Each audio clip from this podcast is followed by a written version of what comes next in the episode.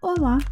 Não sei se é Ohayo, Konnichiwa ou Konbawa, mas aqui quem fala é a Satamura e você está ouvindo o quarto episódio do Descomplica Japão. Antes de começar o podcast de hoje, eu vou colocar um som para a gente relaxar, porque o tema de hoje vai precisar.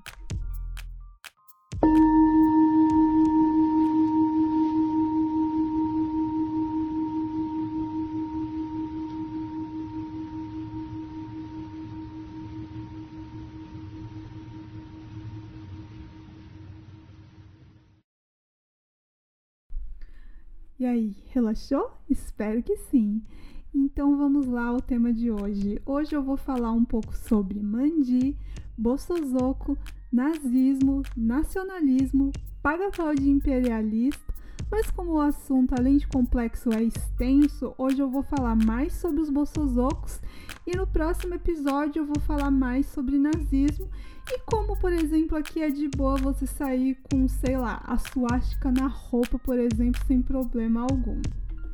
Antes de começar esse assunto punk, vamos falar aqui do patrocinador desse podcast, que é a Beltec, que é uma terceirizada que emprega estrangeiros há mais de 30 anos no Japão. Então, caso você esteja procurando empregos em Aichi ou Miyake em indústrias japonesas, basta entrar nas mídias sociais da Beltec e clicar em cadastre-se. A Beltec também tem um Instagram onde constantemente é compartilhado diversos assuntos e curiosidades sobre o Japão. Se você tem interesse por cultura japonesa, curiosidades e muito mais, corre lá e dá follow no Instagram também, que é Beltec Japão.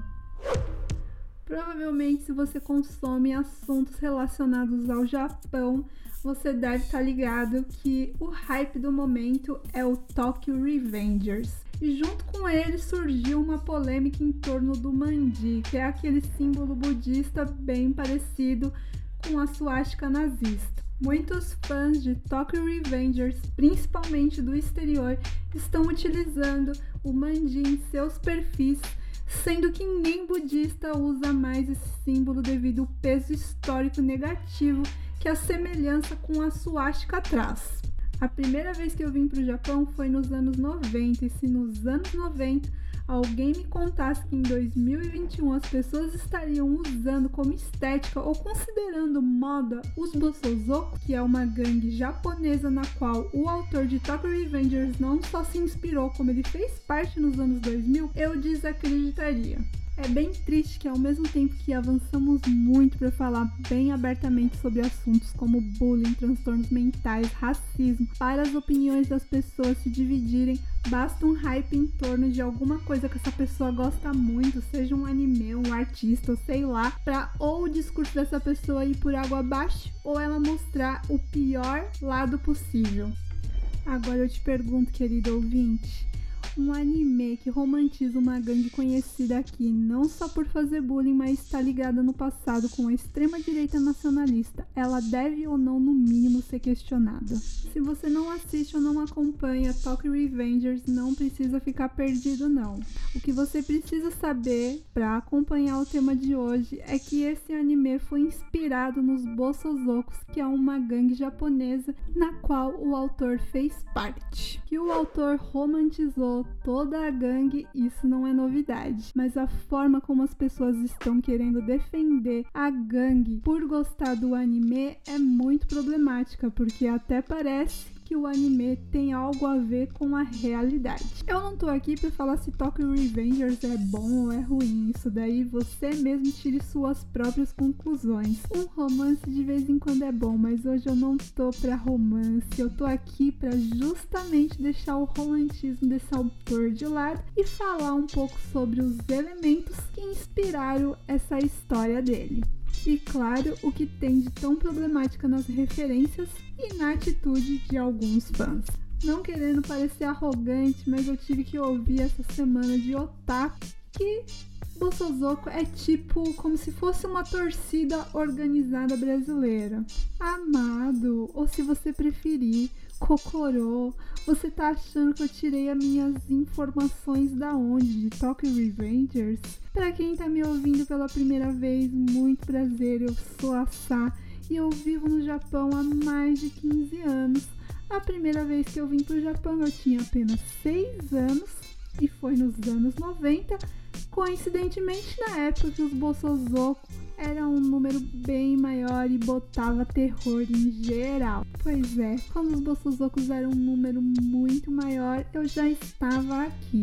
No anime preferido de alguns, Bossozoko pode até parecer legal, mas na vida real, os primeiros começaram a se formar a partir de veteranos que voltavam da Segunda Guerra Mundial. Muitos, por ter muita dificuldade em se reajustar em um mundo pós-guerra, começaram a customizar motos para tentar ganhar a vida. Identificar eles não era muito difícil, porque além das motos muito barulhentas, eles costumavam usar macacões, ter cabelo descolorido e as roupas tinham muitos elementos da cultura japonesa. Até aí, o único problema era mais a poluição sonora. O problema é o que vem a partir daí. Além do uso da bandeira imperial, eles tinham um discurso ultranacionalista apesar de eu ter morado nos anos 90 em uma região que era muito interior, quando dava mais ou menos 10 horas da noite, no sábado eles costumavam passar. Não sei o número exato de motos que passavam, mas era muitas assim pelo barulho que fazia. E a gente também, obviamente, não podia mais sair de casa porque eles costumavam estar armados com tacos de beisebol, coquetel molotov, é, tipo umas espadas de madeira e butterfly knife também. Eles eram eram assim tão amorzinho, paz e amor com princípios budistas que quando eles completavam 20 anos eles saíam do lixo e ia pro esgoto, que no caso eles entravam na Yakuza. Apesar da super romantização da Yakuza também no exterior, além de eles mexerem com tráfico de drogas, que é o menos pior, eles mexem com tráfico humano. Se tem algo que eu gostaria de entender é essa obsessão que as pessoas têm pagar pau para um grupo que além de fazer tantas coisas horríveis, fazem coisas muito muito pesada com mulheres. Por falar em mulheres e voltando aos Bossozô, faz parte do que alguns chamam de estética, para mim é nazismo escancarado mesmo, o costume deles de andarem com a bandeira imperial. Para quem não tá ligado desse rolê todo da bandeira imperial e o quão problemática e opressora ela é, aqui na Ásia ela tem o mesmo significado que a bandeira nazista, por exemplo. Se você não sabe de qual bandeira eu tô falando, é aquela que tem um símbolo do sol nascente. Apesar de ela parecer inofensiva, ela não só é extremamente opressora, como ela faz a gente se lembrar que até hoje o Japão, além de não pedir desculpas pelas mulheres conforto, não ensina o seu próprio povo as atrocidades que eles cometeram no passado. Se você não sabe também o que são mulheres conforto, elas são dignas de um episódio só delas, mas brevemente falando, elas são mulheres dos países vizinhos que foram escravizadas, estupradas pelas tropas japonesas durante a Segunda Guerra Mundial. Até hoje existe uma discordância quanto ao número real que são essas mulheres, mas estimam-se que seja entre 50 mil a 200 mil mulheres. Para vocês terem noção o quão problemático é essa omissão do Japão em relação aos fatos, uma vez eu estava conversando com uma amiga japonesa e ela me perguntou se eu sabia por que, que a Coreia não gostava do Japão. E pasmem, quando eu contei para ela o motivo, ela virou para mim e falou: Não, isso não pode ser verdade, eu nunca aprendi isso na escola, como que isso pode ser real? Agora pensem comigo: quando um grupo utiliza como estética uma bandeira que significa o sofrimento de todas essas mulheres, é ou não é, além de desumano, uma extrema falta de caráter. Se você está ouvindo esse fato sobre a bandeira imperial pela primeira vez, eu sugiro que você faça um exercício daqui em diante. Presta atenção se a pessoa que está utilizando ela realmente é só ignorante ou se falta caráter mesmo.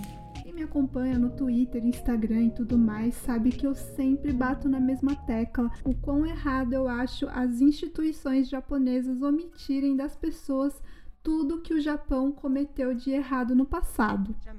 Na Alemanha, por exemplo, qualquer apologia ao nazismo, além de ser crime, eles ensinam muito sobre o nazismo como uma forma das pessoas se conscientizarem e nunca mais cometer o mesmo erro.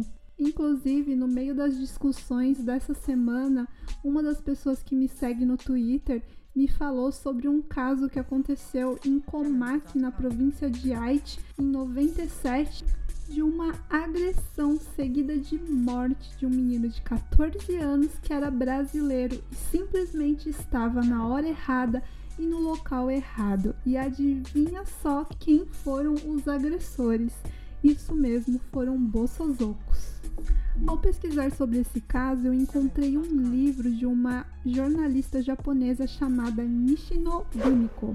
Além dessa autora falar sobre esse caso do brasileiro que foi vítima da pior face de um nacionalista, ela explica também como os agressores do menino, no caso, foram vítimas não só do nacionalismo, como da negligência da sociedade japonesa. Eu ainda não li o livro, mas eu procurei várias críticas sobre e aparentemente tem muita coisa que ela fala que é o que eu sempre falo. Por exemplo, que a parte ruim de o Japão não mostrar tudo de errado que foi cometido no passado é que as pessoas estão sujeitas a acabarem cometendo o mesmo erro, como por exemplo o caso desse menino brasileiro que tinha apenas 14 anos quando ele foi sequestrado por 20 bolsozocos e espancado covardemente com golpes de espadas de madeira, butterfly knife e ainda parece que ele foi arrastado por uma moto em seguida. O que é mais revoltante no caso, além da brutalidade de como ele foi assassinado, foi que ele acabou perdendo a vida pelo simples fato de ele ser brasileiro e estar na hora errada, no local errado. Parece que no dia que esse incidente aconteceu, esses bolsozocos na verdade estavam procurando um outro grupo de brasileiros. Quando eles viram o grupo da vítima na estação, eles nem foram ver se era ou não quem eles procuravam, simplesmente eles foram e atacaram por ser um grupo de brasileiros, mas no fim o menino nem pertencia ao grupo que eles procuravam e ainda acabou perdendo a vida nesse dia.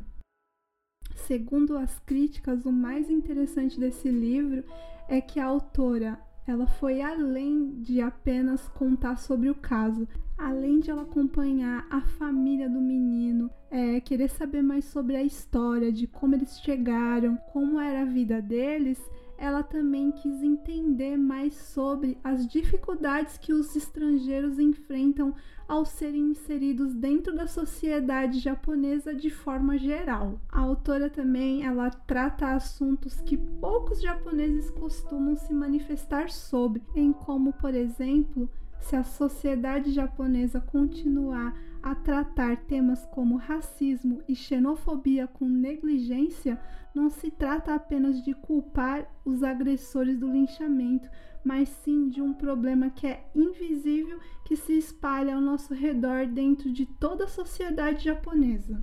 A autora também parece ter colocado no livro uma carta da mãe do menino que mora em Uberlândia. E nessa carta a mãe diz que devemos prevenir para que não aconteça mais atrocidades assim. A mãe diz saber que agressão, racismo, xenofobia é uma doença da sociedade no mundo inteiro, mas que nem por isso devemos ficar em silêncio, calados e aceitar que um crime assim se torne uma ocorrência diária. Ela diz também que uma pessoa que tolera racismo é uma pessoa doente, e o objetivo dela é proporcionar um local de conversação para superar as diferenças culturais e étnicas. Ela também diz que gostaria que as pessoas saibam como as diferenças culturais podem nos enriquecer culturalmente. Em um outro trecho também ela conta como o peito dela ainda dói quando ela lembra da inocência do filho dela e que ela sempre achou que o Japão era muito mais seguro que o Brasil e que ela se sente na obrigação de apontar os problemas da violência, racismo, da educação e da falta dos pais participando do crescimento dos seus filhos. Acho que o trecho mais triste é essa parte da carta que ela fala que ela sabe que o filho dela nunca mais vai voltar, mas que ela não pode assistir em silêncio ao ataque que paralisa o sentido das pessoas pelas mídias todos os dias. Ela diz sentir a dor de perder o filho dela sempre e que ela deseja que todas as etnias se respeitem, quebre as barreiras entre si e se tornem uma só e que sintam apenas amor. Ela acha também que aqueles que tiraram a vida de uma pessoa de uma forma tão rude e por um motivo tão banal, provavelmente esse sentimento de amor já deve ter morrido. Se você, depois de ouvir tudo isso, ainda vai continuar passando pano para nazis em nome de algo que você gosta, você também provavelmente já está morto por dentro.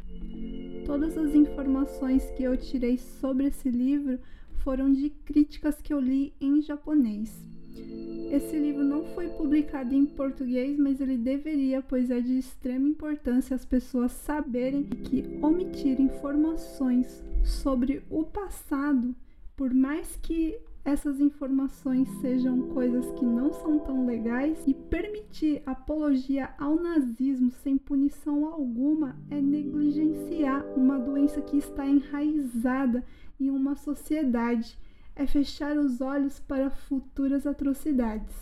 Hoje esse podcast, além de ter ficado meio pesado, é, ficou extenso, mas encerro ele por aqui. O próximo podcast vai ser a continuação desse daqui, mas mais focado no nazismo e no nacionalismo no Japão, que é um assunto pesadíssimo, mas não menos importante.